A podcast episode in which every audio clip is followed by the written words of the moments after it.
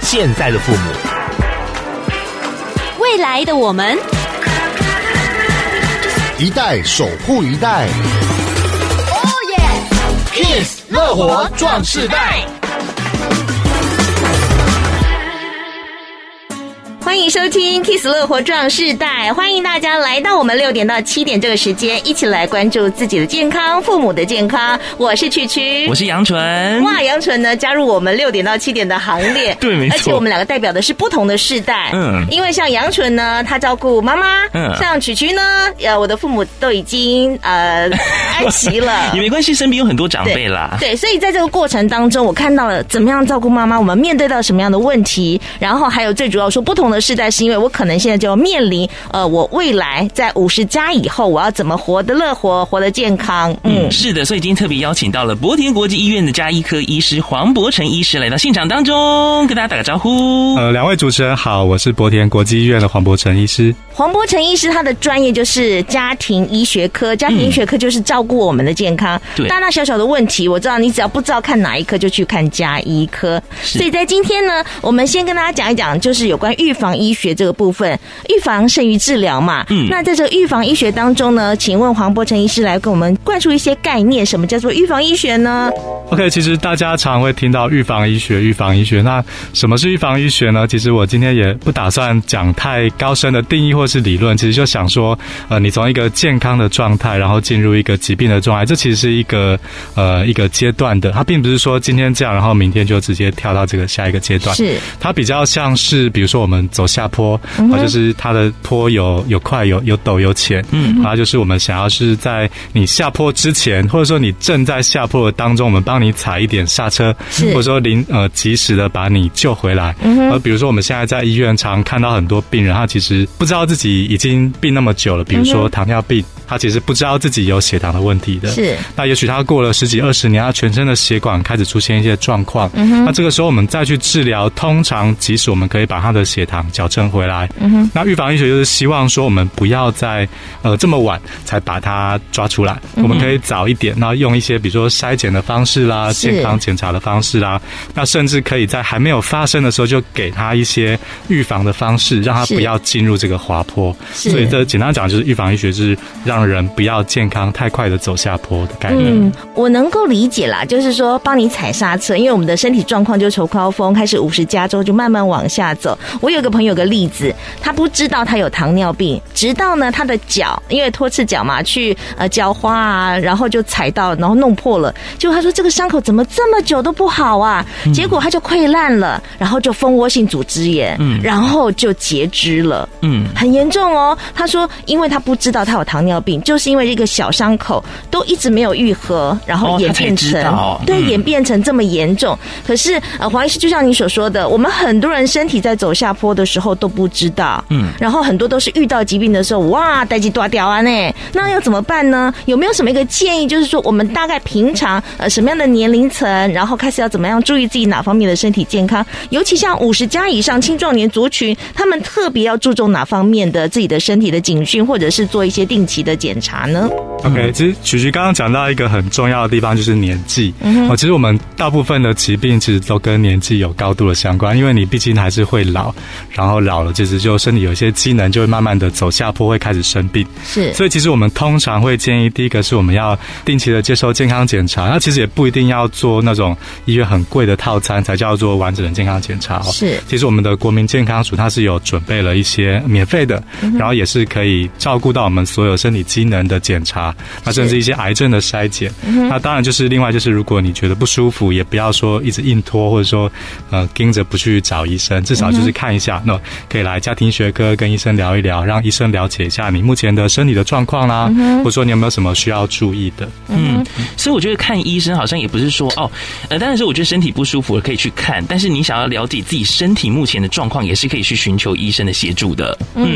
毕竟我们乐活装饰带呃要 focus 在比较高年龄族群这个部分，像他们的部分身体状况的反应会比较多，是哪方面的问题呢？啊，其实老年人他们遇到的状况就更、更复杂、更多元的，而且老人通常他年纪越大，他其实越通常表现出来的疾病的症状就越没有那么典型哦。哦比如说年轻人可能就是呃肺炎就很明显，就是发烧啦、会喘啊、咳嗽这些，我们就是一看就知道大概是他。呼吸道的问题，嗯，但是老人不一样，老人他可能就是，你就看他好像神神，嗯，然后就是没有什么胃口，嗯，然后去量甚至也没有发烧，然后他没有咳嗽，然后 X 光一照，哎，怎么一大片的肺炎？这其实很有可能会发生的，是所以其实呃年纪越大，他其实表现出来的症状就有可能越不典型，嗯，那我们就必须要越小心或者做越多的呃相关的检查才能够发现。那其实老年人比较常见，其实就跟退化相关。刚刚提到骨质疏松，或者是一这个年纪蛮常见的。那有一些运动相关，像是退化性的关节炎啊，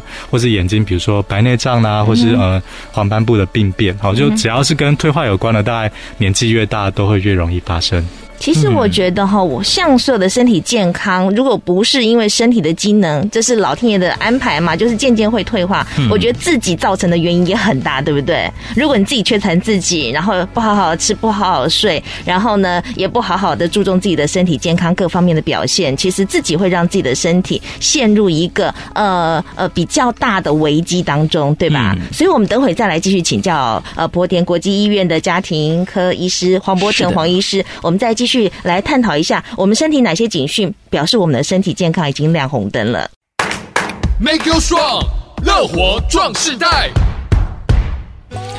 好，继续回到了 Kiss 乐活壮世代，我是杨纯，我是曲曲，今天来到我们节目现场的是博田国际医院加医科的黄博成黄医师。我是博田国际医院的黄博成医师。哇，黄医师刚刚跟我们讲到很多的定义，包含了年龄取决于身体健康，呃，尤其是在判别的时候的一个重点。嗯，那说到呢，我们除了生活作息、饮食调整之外呢，呃，其实身体有一些状况可以用一些指标来特别注意的，像是我们去一般看诊的时候，好像都会量什么心跳、血压，为什么都要量这些呢？黄医师， OK，其实我们还蛮注重这个的，这个叫做所谓的生命真相。嗯、那生命真相大概是，比如说我们的住院的病人，他的病历一打开哈，就以前还是纸本病历的时候，是就我们第一页就是他的所谓的生命真相，就包含了几条曲线，就比如说体血压，然后脉搏、呼吸，然后跟体温。嗯，那其实光看这几个，我们其实就可以综合出他一个人他目前的整体的状况。哦，真的哦，嗯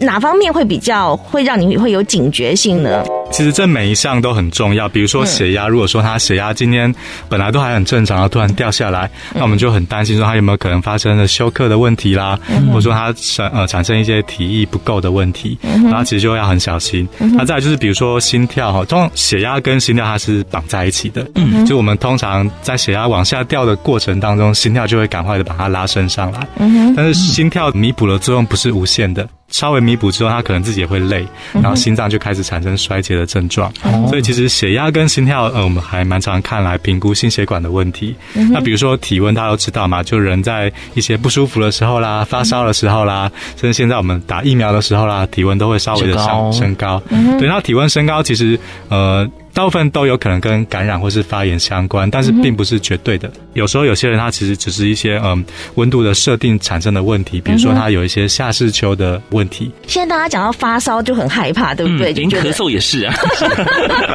那哪一种发烧是我们要马上警觉去医院的呢？其实任何的体温的异常都要警觉。那我们通常是定义说耳温超过三十八度 C，、哦，那其实就要很小心。那不一定是高，哦有时候太低也是有问题哦。太低是多低呢通？常是小于三十六度。小于三十六度。对，那再来就是我们其实会量两边，哦，左右都量。那如果说有一边比较高，一边比较低，我们会认定比较高的那一边是比较正确的。哦，今天从这个医生的知识当中去学习到说，不管是你量血压，你左右边可能有些高低，或者像刚刚是耳温方面，就是参考那个最高值就好了。对，嗯其实我们身体里面有很多的指数指标，尤其在台湾，我们最常听到的就是什么三高啦，哈、然后呢，呃，肾脏啦，然后大肠啊，这些好像都是我们常常听到会出现状况的地方，对不对？大部分的疾病它开始产生症状的时候，那个都已经是比较中间跟后面了。那比如说刚刚提到的肾脏的问题，那其实我们的肾脏医学会也提供了一个口诀给大家做参考，是它叫做泡水高频卷。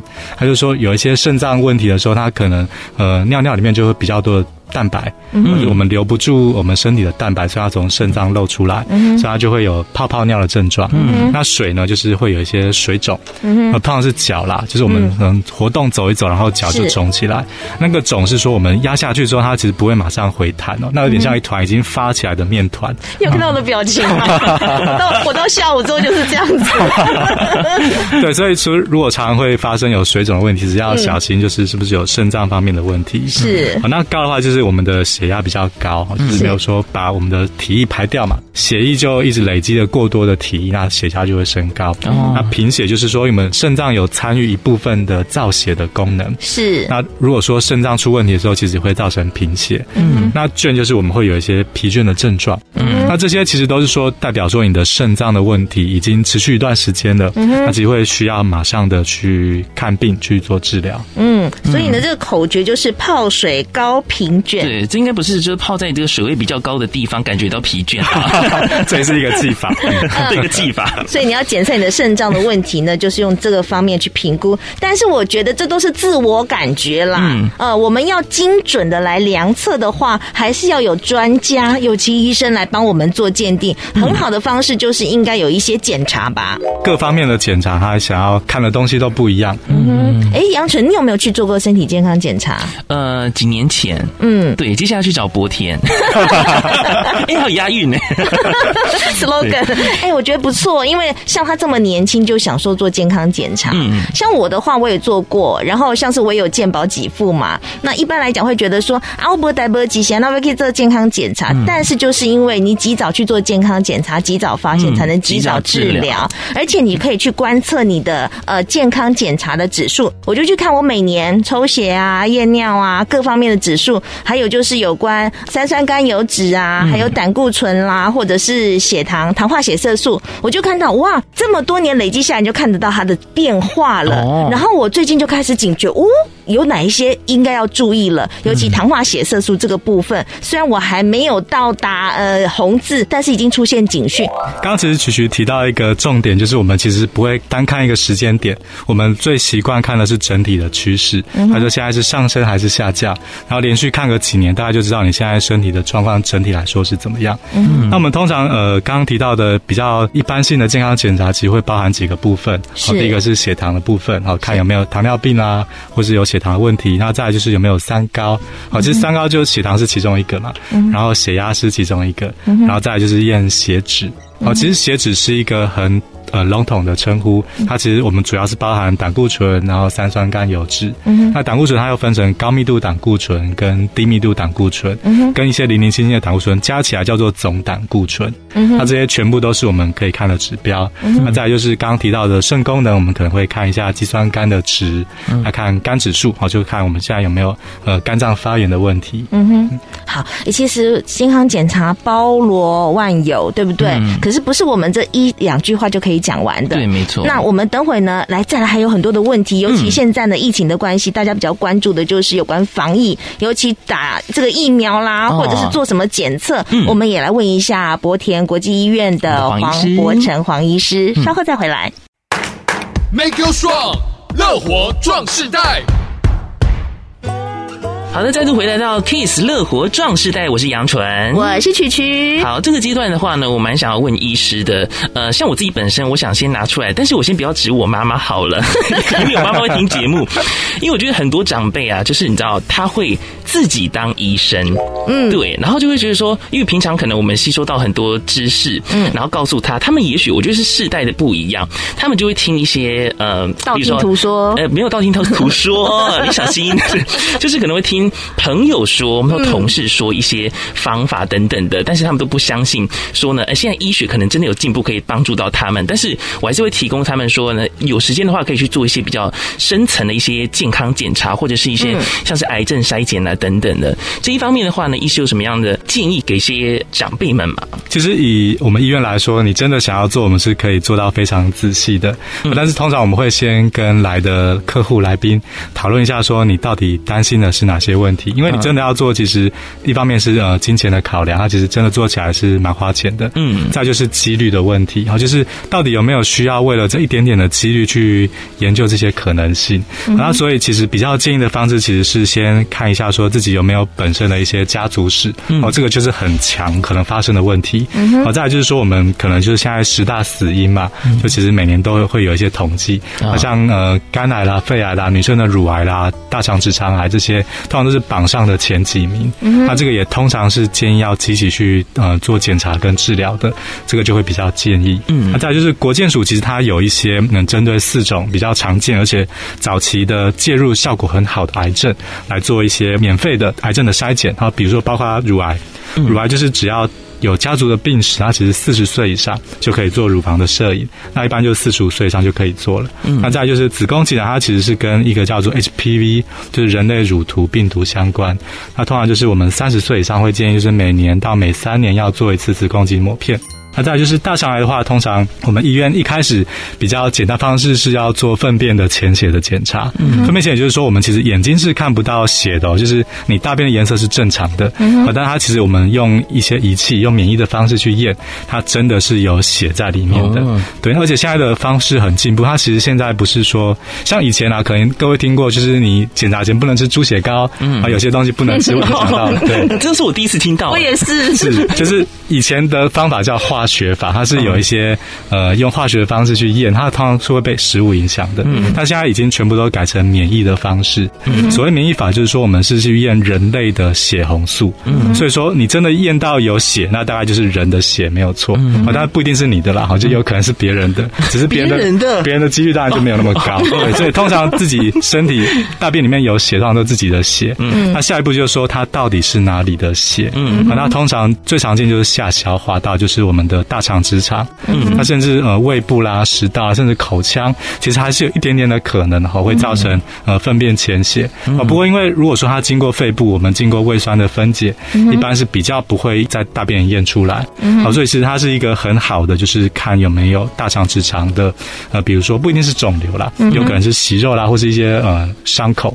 那最后就是，如果说本身是有抽烟啊，或是有嚼槟榔习惯的，那其实我们会建议就是要做一下口腔的黏膜的筛检，我看有没有口腔癌的问题。好，这几个都是免费的哦。它其实就是每个都有各自不同的建议的频率，那就是时间到，医师就会问你说你要不要做一下。我觉得现在很多医院都做得很好，他会定期通知你，你的时间到了要去做什么检查。然后呢，像我是女性嘛，哈，他就会通知你要做什么呃子宫颈抹片呐、对或者是说乳房摄影啊、呃我觉得现在医院的服务做得非常非常的好。可是我刚刚听到黄医师这样综合来讲啊，就是依照你自己有没有家族病史，还有呢你日常生活作息习惯、饮食，帮你调配你适合需要的检测。但是现在新冠疫情的关系哦，我们常听到比较高危险族群就是有三高病史的人。那在这疫情情况之下呢，有没有对于一些长辈们可以透过预防医学给他们一些建议呢？其实新冠肺炎或者其他的问题，它都影响呼吸道嘛。是那我刚刚其实想要补充的一个部分就是肺癌的筛检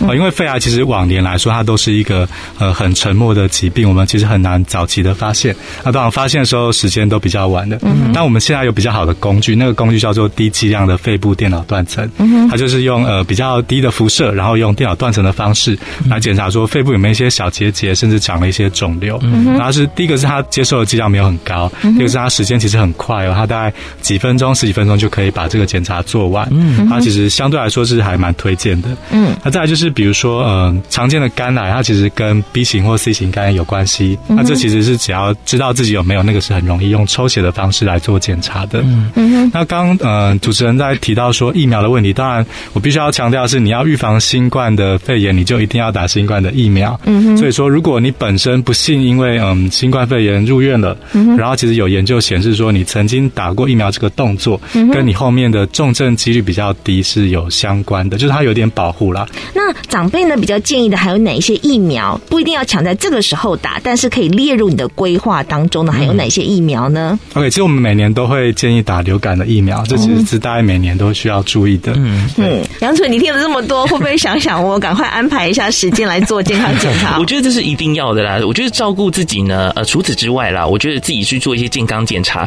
然后也可以安排呢，哦，找你的家人一起去，嗯嗯，好，不要呢个呃时间啊、呃突然发生什么样问题的时候，才在早知道我就要去做健康检千查。金难买早知道。犀利！今天我们早认识黄伯成医师，早了解到这么多的预防医学的呃这个尝试，我觉得非常值得。嗯也谢谢博田国际医院加医科黄伯成医师来到我们节目当中，谢谢，谢谢黄曲医曲，师谢谢杨纯，谢谢谢谢，拜拜拜拜。乐活 Q&A。大家好，我是博田国际医院加医科黄博成医师。黄医师，请问一下哦，呃，有听众问到，就是说他家人有长大肠息肉的体质，那除了每年定期做大肠镜的追踪之外，生活作息、饮食有没有需要调整的呢？呃，做大肠镜的追踪，这大概是最重要的部分。然后，那除此之外，就是比如说有一些呃饮食的习惯会造成可能会造成息肉或是大肠癌的风险啊、比如说过多的红肉的摄取，再来就是比如说一些高油脂的食物啊、就是高饱和脂肪的东西，它容易造成肠道的问题，那其实都是有相关的。那再来就是我们必须要注意一下自己有没有可能有一些排便习惯的改变，啊，就本来不会便秘的，然后突然会便秘，或者说大便的样子好像就是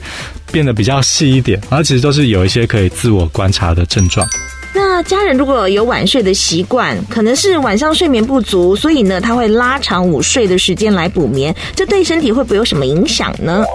呃，其实我们自己的工作同仁其实也常是会有这种问题，因为我们必须要有夜间的值班，他通常就是白天晚上、白天晚上这样交错。那只要先看说他到底会不会因为这样造成工作或是生活方面的困扰。嗯，比如说他常需要白天工作嘛，那如果说中午又睡了很久，那可能他晚上就比较少时间，就比较没有办法入睡，那就会造成就是白天又更没有精神。那如果都不会，其实可能就还好啦，就是你的习惯、生活作息原本就这样子。嗯，那如果说其实你会因为这样造成困扰，也许你必须要来谈一下，说你有没有可能有睡眠方面的障碍啦，甚至需要一些药物方面的辅助。